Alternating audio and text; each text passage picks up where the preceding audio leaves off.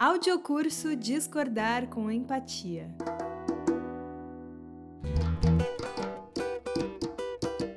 Minhas boas-vindas para você que nos ouve. Eu sou a Débora Pontalti e esse é o audiocurso Discordar com Empatia.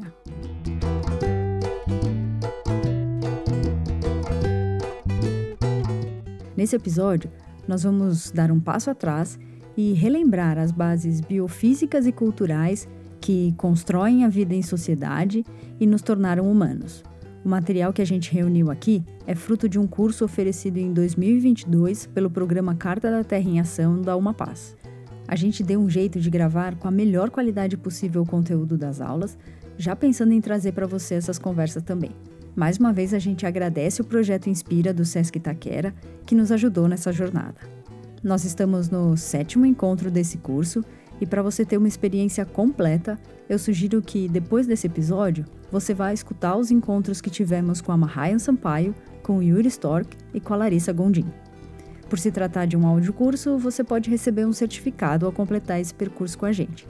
As informações estão na descrição do episódio. A palestrante de hoje é a educadora Lia Diskin. Ela é jornalista, cofundadora da Associação Palas Atenas, uma das maiores referências em cursos e reflexões sobre cultura de paz, tanto que já foi premiada pela Unesco na área de direitos humanos e cultura de paz. A Lia começa sua palestra falando sobre o livro Paradigma Perdido.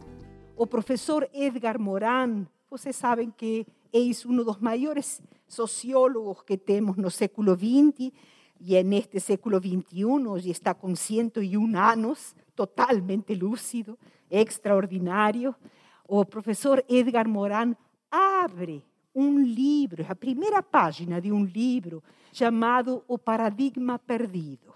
E é importante esta abertura que ele faz, porque, ao menos minha geração, talvez os mais novos não seja o caso, mas minha geração não foi educada para desenvolvermos um senso de pertencimento à vida um senso de pertencimento à Terra, um senso de pertencimento ao universo.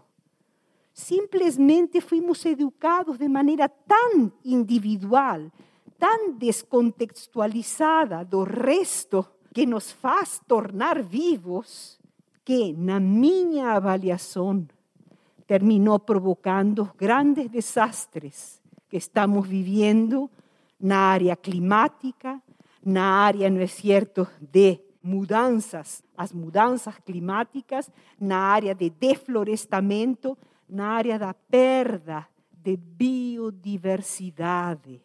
Gente, miles de espécies vivas entre plantas e animais simplesmente se perdem por falta de sensibilidade falta, ¿no es de competencia, no sentimiento de estoy habitando un espacio vivo.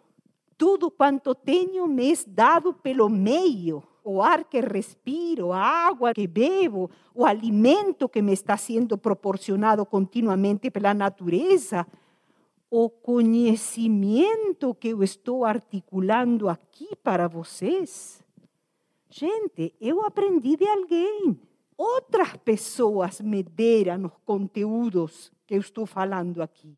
Essa percepção de que nós somos resultado de todo um processo que me vão oferecendo as outras formas de vida, infelizmente, não foi cultivado nem nutrido em nós. Razão pela qual eu sempre que tenho oportunidade começo com esta prancha ¿Por quê? Porque nós somos um evento e um evento muito recente.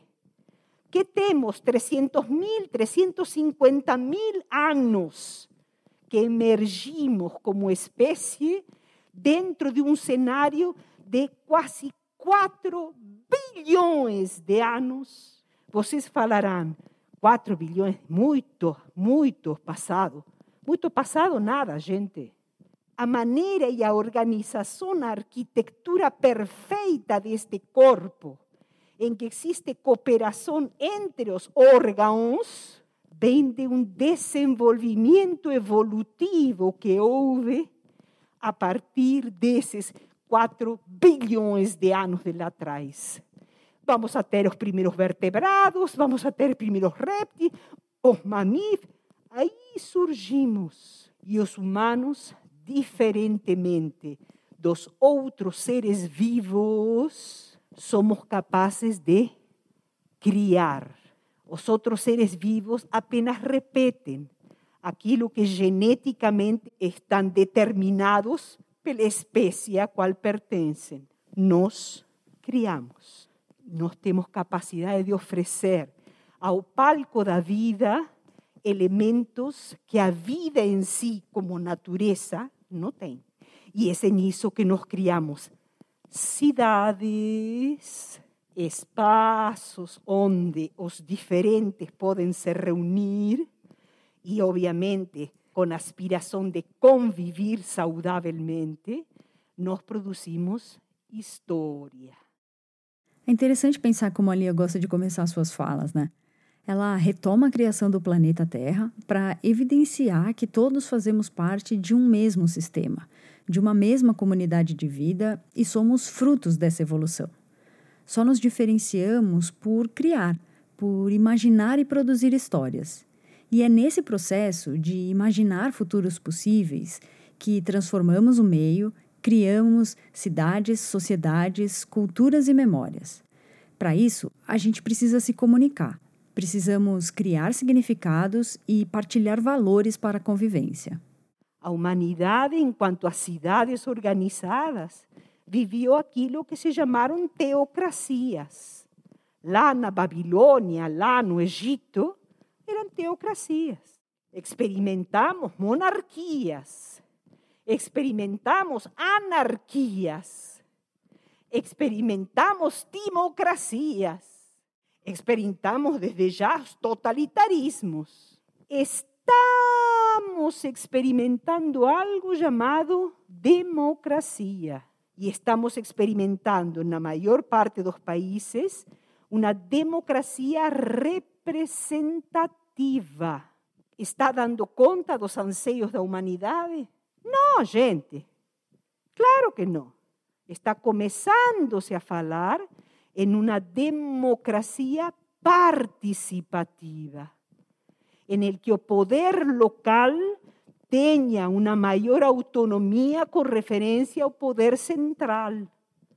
Experiencias de esa naturaleza tenemos onde? Nos países escandinavos, na Finlandia, na Suiza, na Suecia, na Dinamarca.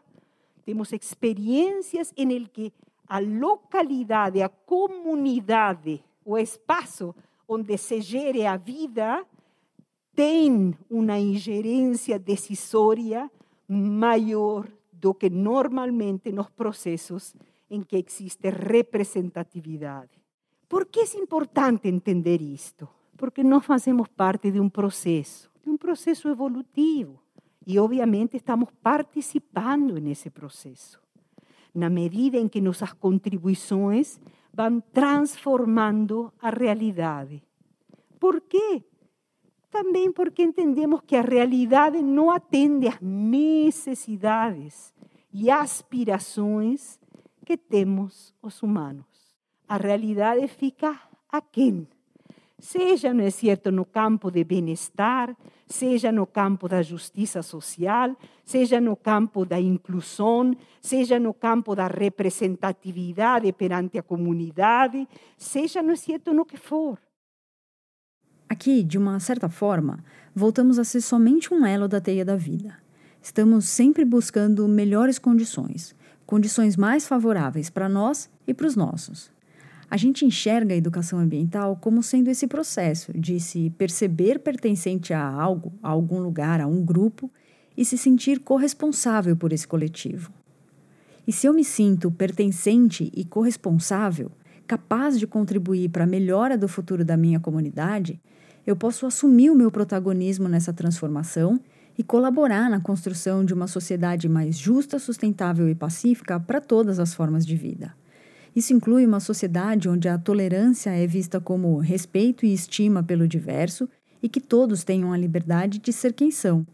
Escuta só o que a Lia tem a dizer sobre sermos, ao mesmo tempo, universais e singulares. Sempre é bom lembrarmos que nós somos 100% biológicos. Se eu vou precisar de um rim ou vou precisar de um fígado, não interessa se esse fígado ou esse rim vai vir da África, vai vir da Europa ou vai vir de um país ameríndio.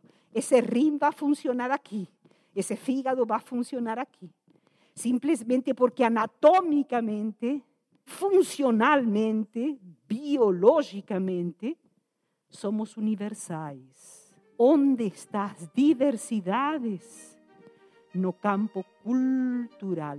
Culturalmente, aquilo que nós humanos criamos, se establecem as diferenças, as singularidades, as competências que cada grupo va otorgando a ese fluxo de vida que es a humanidad. Y por favor, tanto uno quanto o outro modelan nossa forma de ser e estar neste mundo. Eu sou fruto de uma cultura ocidental, eu sou fruto de uma cultura dentro de Ocidente, nos países ameríndios, dentro dos países ameríndios, da Argentina, dentro da Argentina, de Buenos Aires. Se eu, é certo, me hubiese criado, lo que for, na região noroeste, lá colada com a cordilheira dos Andes, eu teria uma percepção de realidade. Eu teria um modo de ser e de estar neste mundo diferente.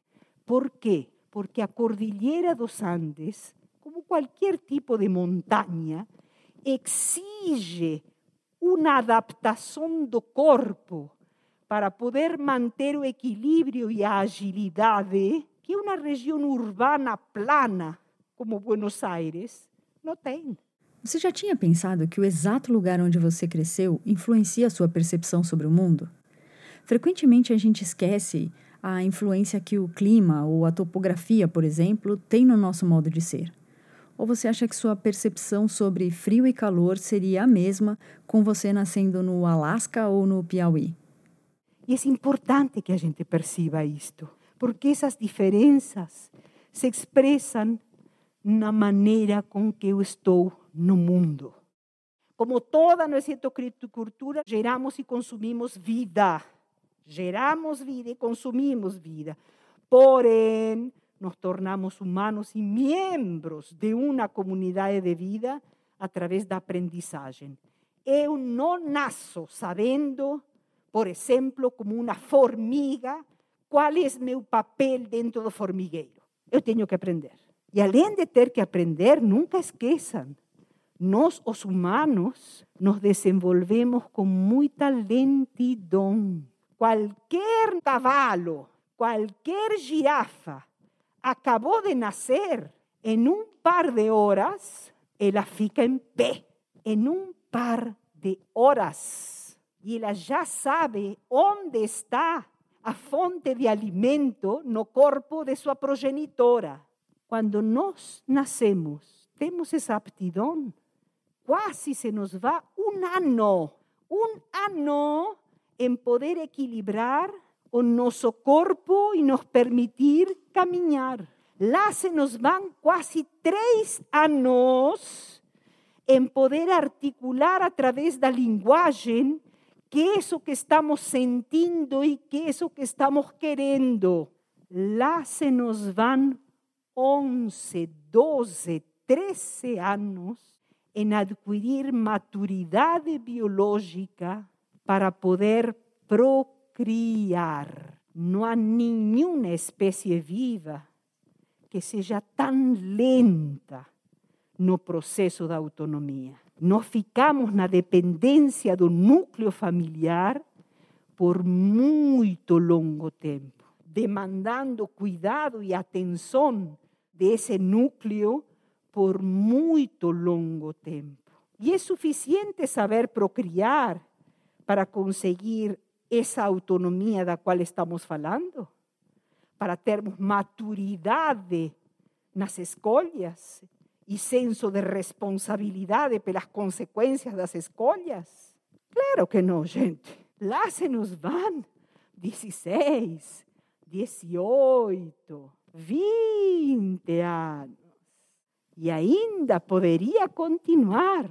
Isto é muito interessante, gente, porque é um investimento que a família e a comunidade têm que fazer durante um longo período de tempo para que esse cidadão, agora sim, na plenitude de sua maturidade, possa ofertar algum tipo de contribuição para a comunidade que o nutriu.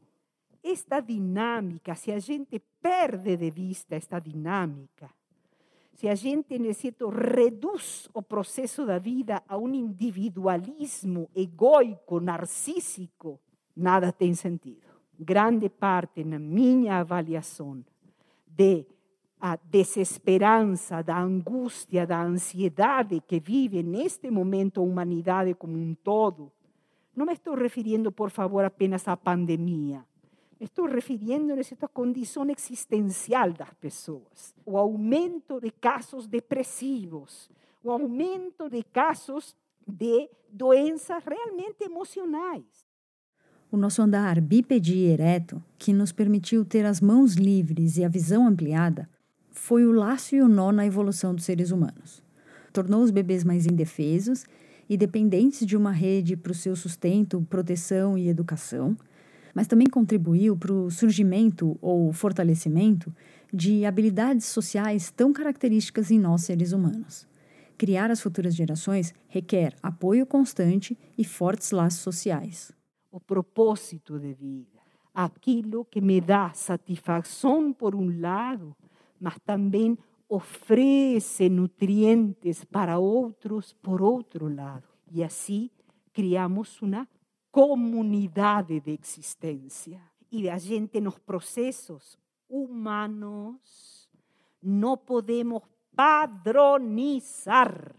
E a gente quer que todos se comportem como se fossem exatamente máquinas com tantos meses vai, não é certo, a tirar o peito, com tantos meses você vai começar a utilizar alimentos líquidos, com tantos meses alimentos sólidos, e aí vai indo, e aí vai. Gente, por favor, nós não somos máquinas. Cada um tem seu tempo para se adaptar aos novos processos. E é nisso que nos humanizamos, gente. E é nisso que, na minha avaliação, temos que aplicar como educadores nossos máximos esforços em respeitar os tempos de cada um. Porque não é porque hoje ele não querra comer com nove meses que não vai ser um extraordinário eh, eh, gourmet quando tenha, não certo, 15 anos. Às vezes os processos de adaptação demoram.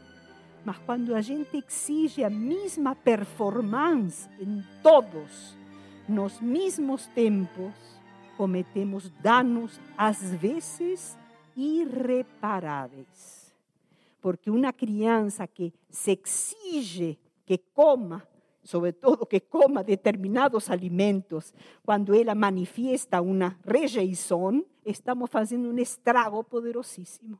O principal órgão da visão é o pensamento. Vemos com nossas ideias. O pensamento é, portanto, um organizador da percepção do real. Aqui a Lia se apoia no pensamento do médico neuropsiquiatra francês Boris Cyrulnik para mostrar como as ideias, o pensamento é organizador da nossa percepção. E para facilitar a compreensão, ela nos traz um exemplo. Faz um par de anos estávamos lá no Instituto Polis, em um congresso que havíamos organizado sobre cultura de paz. Eu fazia parte da mesa de encerramento e lá no fundo levantam uma mão E eu, não é certo, falo, por favor, não é certo, gostaria de perguntar algo. Não, não, não, eu gostaria apenas, não é certo, de acrescentar alguma coisa. Por favor, venha aqui na frente, fala. E este jovem veio na frente e falou: Vocês me ensinaram muita coisa, muitíssimo obrigada. Aprendi muita, muita coisa sobre cultura de paz. Mas também eu gostaria de dizer que este tipo de sociedade que vocês criaram não apenas me impede de fazer o mal, este tipo de sociedade também me impede de fazer o bem.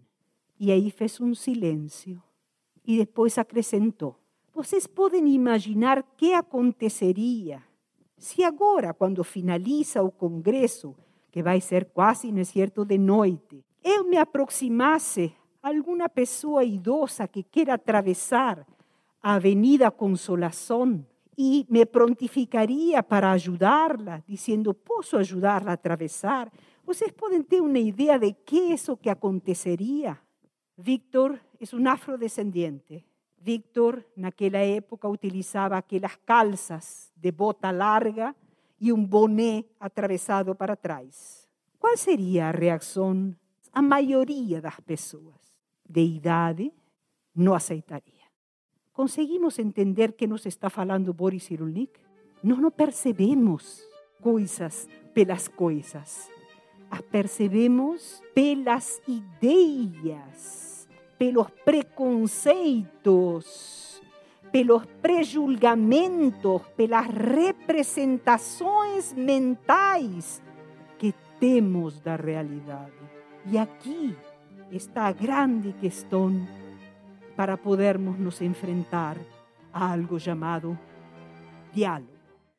Quanto mais a gente se conhece, Quanto mais ciente eu estou da minha história, quanto mais eu percebo como determinados acontecimentos influenciam a forma como eu vejo e julgo o mundo, mais aberta a ouvir, a conhecer, a dialogar com o diverso eu estou, porque eu vou compreender as minhas afeições e as minhas aversões. Para fechar essa primeira parte do nosso encontro com a Lia, ela traz um poema do Fernando Pessoa. Ele diz: encontrei hoje em ruas, separadamente, dois amigos meus que se haviam zangado um com o outro. Cada um me contou a narrativa de por que se havia zangado. Cada um me disse a verdade. Cada um me contou as suas razões. Ambos tinham razão. Ambos tinham toda a razão. Não era que um via uma coisa e outro via outra, ou que um via um lado das coisas e outro um lado diferente. Não. Cada um via as coisas exatamente como se haviam passado. Cada as via com um critério idêntico a do outro, mas cada um via uma coisa diferente. E cada um Portanto, tinha razão. E ele termina dizendo: Fiquei confuso desta dupla existência da verdade. Simplesmente, isto é genial. Fernando Pessoa. É tão importante partirmos da premissa de que há diferentes percepções da realidade e essas diferentes percepções estão legitimadas, primeiro, por uma abordagem cultural, segundo, por uma formação familiar, por uma formação dentro da comunidade na qual me encontro. Compreender as raízes da nossa diversidade é fundamental para que a gente possa discordar com empatia. Eu acho que essa primeira parte do nosso encontro com a Lia nos ajudou bastante nisso. A gente falou sobre a desconexão, sobre a necessidade de se sentir pertencente, de viver em comunidade. Também falamos sobre o nosso desenvolvimento enquanto espécie e a importância de compreender a forma como nós enxergamos o mundo. Porque ao entender tudo isso, ficará mais fácil, ou talvez menos difícil, compreender as diferentes percepções que cada um de nós temos e então poderemos começar a dialogar de forma aberta uns com os outros. Eu gostaria de agradecer demais a Lia Diskin por essa retomada que nos ajudou a entender o que nos torna humanos e a você que escutou até aqui e se permitiu entrar nessa reflexão por diálogos mais empáticos. Se você quiser saber mais sobre o programa Carta da Terra em Ação, tiver alguma dúvida, pergunta ou comentário, pode enviar para a gente lá no nosso Instagram, arroba Carta da Terra em Ação. Te espero no próximo episódio. Até lá!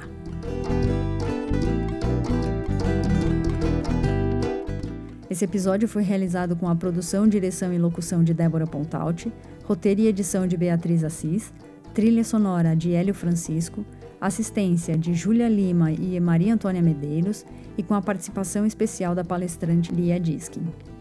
Uma realização, Programa Carta da Terra em Ação, Uma Paz 2023.